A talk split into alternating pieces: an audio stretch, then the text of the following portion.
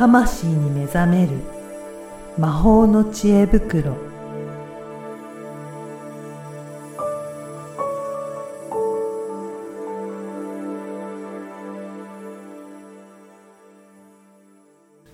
こんにちは、小ラボの岡田です。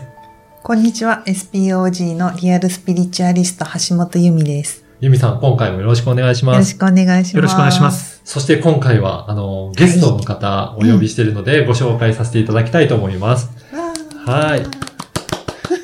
一般社団法人日本オラクルカードリーディング協会代表の相川翔さんです。はい相川さんよろしくお願いしよろしくます。お願いします。代表の相川です。。はい。今日は相川さんにいろいろね、うんオラクルカードっていうことなので、オラクルカードについて聞きたいと思ってるんですけど、ユミさん、あのーまず、相川さんとはどういうふうな、あのーお知り合いな感じなんでしょうかね。はい。えっ、とですね、うんあの、ライトワークスさんという、はいえーまあ、このオラクルカードを販売している、うん。こうまあ、お店というか会社がありまして、はい。で、そこと、あの、つながりがあって、うんでうん一番最初にお会いしたのは、クリスマスのイベントがあったんですよね。その会社でやっているイベント。うんはい。で、そこに呼んでいただいた時に、うん。当時相川さんは店長さんをなされてうん。はい。いたので、いろいろ司会進行とか、うん。あの、いろんなやりとりをさせていただいたのが最初ですね。はいそうなんですね。うんその時には、もうオラクルカードは、ユミさんはご存知だったんですか？そあ、そうなんです。うんあの、存在自体は知っていて、あはいで、あの、私も持ってたんですけど、うんうんえっ、と、なんだろう、具体的にはよく分かってなかったと。まず、今回は、うん。あの、リスナーの方のためにも、うん。そもそも、まず、オラクルカードってどういったものなのか、うん。なんかそういったところからも、相川さんに教えていただければな、とは思ってるんですけど。はい。よろしくお願いします。よろしくお願いします。はい。で、うん。オラクルカード聞いたことは私もあるんですけど、うんうん。あまり詳しくはわからないので、ん。で、ぜひそのあたりをご紹介いただけるでしょうかね。はいはいそうですね。まあ、占いに使われてたり、もしかして YouTube でこう検索したりして、占いで出てくると、まあ、使ってる方いらっしゃったりすると思うんですけれども、オラクルカードでまあ、たくさん種類があっうんて、まあ、よくタロットと比較されることが多いんです。タロットカードと。うんはい。で、タロットの方が当然すごく歴史は古いんですけれども、タロットカードでちょっとこういうとこ苦手だよなっていうのが実はありまして、タロットカードちょっと怖いのもあったりするんですね。こう、あの死神が出てきたり、デビューが出てきたりとか、逆さに吊るされてたり、タうん。ワーの絵が、ちょっと崩れ絵が出てきたりとかですあね、。いろいろそういった、ちょっと怖いなって思うようなカードもあるんですね。そうなんですよ。意味自体はそんなに悪くはないんですけれども、うん。やっぱりこう見たときに、うん。あ絵が怖いなっていうのがうんあって、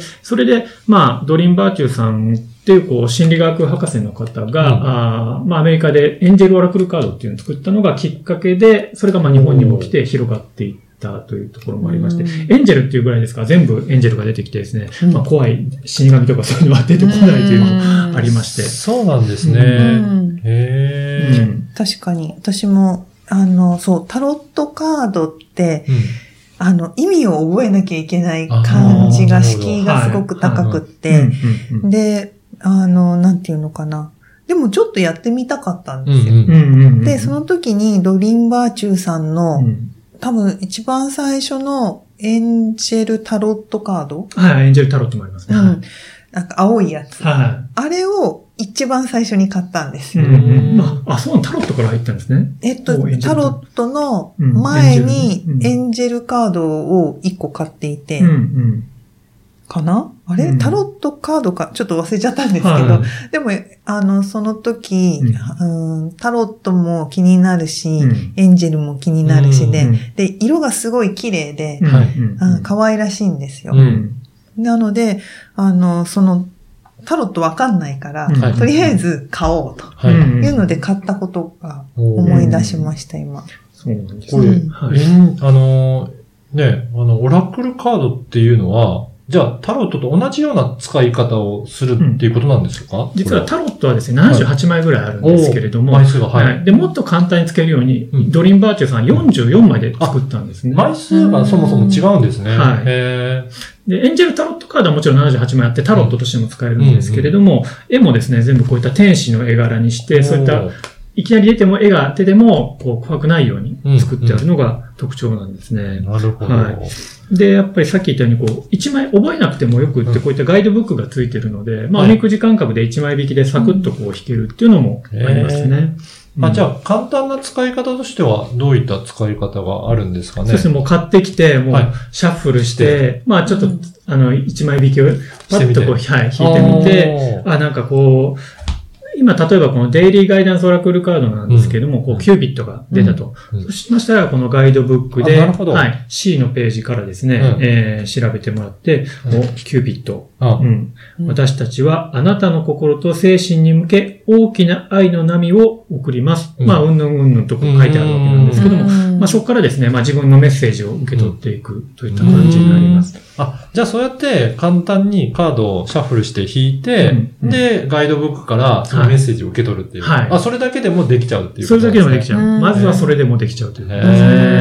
ーうん。なんかその弾く時のコツみたいなのあるんですか、はい。えー弾くときはですね、あの、ドリームバーチューさんが進めてる弾き方みたいなのがあるんですけど、うん。ちょっとそれやると長くなっちゃうんですけども、はい。はい一つはですね、よく混ぜてくださいという。はい。まずはね、ちゃんと混ぜて。はいはい。で、あとですね、あの、やっぱシンクロニシティというか、こう、偶然性もすごく、あの、大切にしますので、うん。こうシャッフルしてて、ポロンとこう出たジャンプカードっていうのがあるんですけあど、ー。そういうのもこう、ん。あの、すごくメッセージ性が強いのでね、そこからですね、読んでいただくのも、すごくいいかなと思います。あじゃあそういった偶然性も使いながらうん。メッセージを受け取っていくっていうようなことなんですよね。はい。やっぱりすべてそういった、なんていうか、メッセージというかですね、うん。あの、偶然の一致というか、あの、なんていうかな、こう、不要なものはないじゃないですけども、うん。全部うん。そういうふうになんか、うまく繋がってるんだよって、ちょっとスピリチュアルな考えなんですけども、うん。そういうのがあって、えーそういったところから引いていくということですね。これガイドブックでいろいろ文章が書かれてるんですけど、うん。ここから、うん。じゃあどういうふうにうん。メッセージって受け取ればいいんですかね？はい。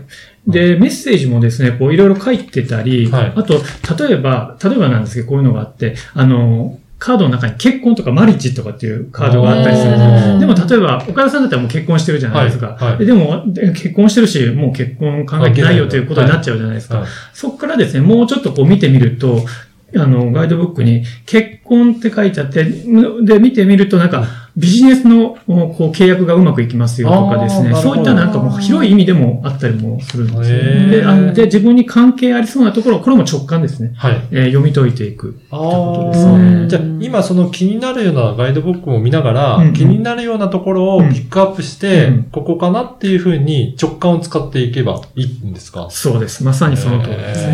はい。ユミさんどうですか？結構、この、オラクルカードは活用されたりとかしてるんですか？最近は。まあ、最近はあんまりないんですけど、うん。あのーなんだろう。でも、たまにやっぱり弾きますね。あそうなんですね。面白いから。うん。面白いからっていうか、うん。あの、なんか迷、迷った時うん。とか、何に迷った時かっていうことなんですけど、うん。まあ、なんか、例えば、うーん学びたい講座とかがあって、うんはい。高額だったりして、実際にね、去年とか。本当に迷う感そうそうそう、じですよね。去年すごく、これや、これやってるのに追加でこれも学ぶのどうしようみたいな時が去年ちょうどあったんですよ。まあそういう時に、オラクルカードをペペペッと引いて、うん。で、私の場合、オラクルカードなんだけど、うん。あのー、ちょっとタロット要素だったり、うん。トランプ要素が入ってるものをうん。使っているので、あの、なんだろう、掲示というメッセージっていうよりは、うん。本当に占いみたいに使うことの方が最近は多いんですね。へうん。ーちょっとチャネリングのこともね、聞いた方がはい。もしかしたらいいかと思うので、うん。その、えーユミさんはチャネリングをされると思うんですけど、はい。そのチャネリングとオラクルカードなんか使い方分けてたりはするんでしょうか？まあ、違いみたいなのあったりするんでしょうか？ああ、これ、これでいい質問ですね。これですね、すはい。あの、同じなんですよね、実おは。うん。あの、こう、なんていうのかな。やっぱり、ハイヤーセルフとか、うん天使とか、うんうん自分でこうアクセスして聞こうってすると、うんアクセスしてるかどうかっていうのにまず迷う人っていうのがうん。ああ、じゃあ、ちゃんとできてるのかなちゃんとできてるのかな。はで、例えばまあ私自身はうん迷わないんだけれども、うんこう来たメッセージがい、こう本質的すぎて。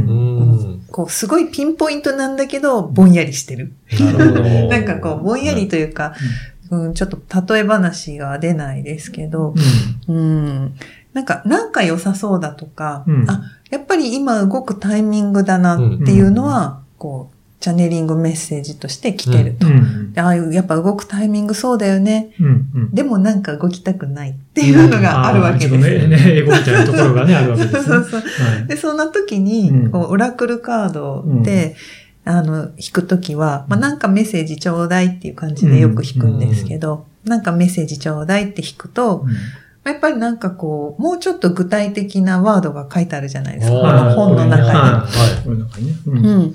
で、そうすると、なんか動けって、やっぱり出たなってうん。なるんですけど、はそのワンワードだと、今だとか、うん。動けとか、あの、楽しんでとか、なんかそんな風に出るんだけれども、うん。そのやっぱり説明の文章を読むと、うん。うん。全部じゃなくても、うん。こう入ってくる単語ってあるんですよね。うん。さっき言ってくれたみたいに、うん。あの、結婚って出たけど、うん。よくよく読むと、なんかビジネスの契約とか、なんかこう自分との約束とか、なんかそういうのがあるじゃないですか。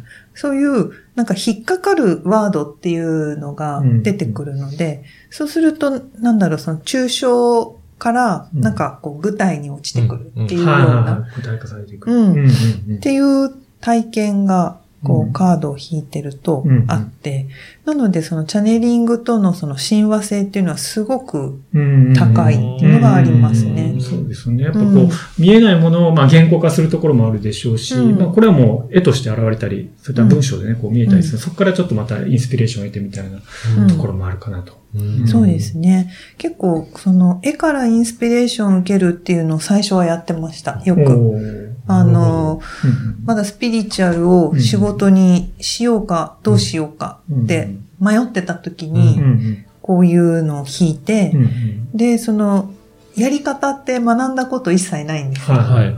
なんとなくで全部うやってんて。うん。でも、こう、3枚並べた時うに、んこうなんかストーリーが見えてきたりするわけなんですよ。まあ過去、現在、未来みたいなね。えー。そうそうそうそれ。もあるし、うん。あと、まあこれ、あの、だんだん後うん。々、こう、なんだろう、分かってきたんですけど、うん。やっぱりその、うん、見てる方向とか、ううん。うん。あの描かれてるモチーフとか、うん色とか、うん。やっぱそういうのには全部意味があるので、うんあの、そういうのをこう、俯瞰して見ていると、うん。その俯瞰してる状態がチャネリングでいうところのトランス状態なんですよね。おーだからぼんやり眺めている、なんかこの意味は何とかでこうでっていう、なんか辻褄合わせじゃなくて、全体は綺麗だな、素敵だな、うん。あ、なんかこういう流れに見えるなっていう風うん。に、うん。こう五感を働かせて、右脳を働かせていくと、うん。勝手にトランスに入っていくので、うん。そうすると、インスピレーションが湧きやすくなってくるっていうのがん。ありました。うん。うん。なので、チャネリングを、例えばこれからやりたい人とかは、うん。私このオラクルカード使うのめちゃくちゃ合ってるなっうん。て。なるほど。うん。そうやって、オラクルカードとを使いながらチャネリングに活用していくとかっていう、うん。そういった使い方もあるんですね。そうですうん。ね。なんかあの、入りやすいんですよ。うん。そのトランス状態、うん。瞑想状態にうん入りやすいし、うんやっぱ絵が綺麗で、そう、絵が天使で綺麗で、そうですね。本当見てるだけでもこう癒されるというかですね、うんありますね。なるほど。なんか今日本当に、まずは基本的なオラクルカードってどういうものなのか、うん。うんあと使い方も簡単な使い方教えていただきましたので、うん。また次回も引き続きお話しいただければなと思います。はい、今回どうもありがとうございました。ありがとうございますありがとうございました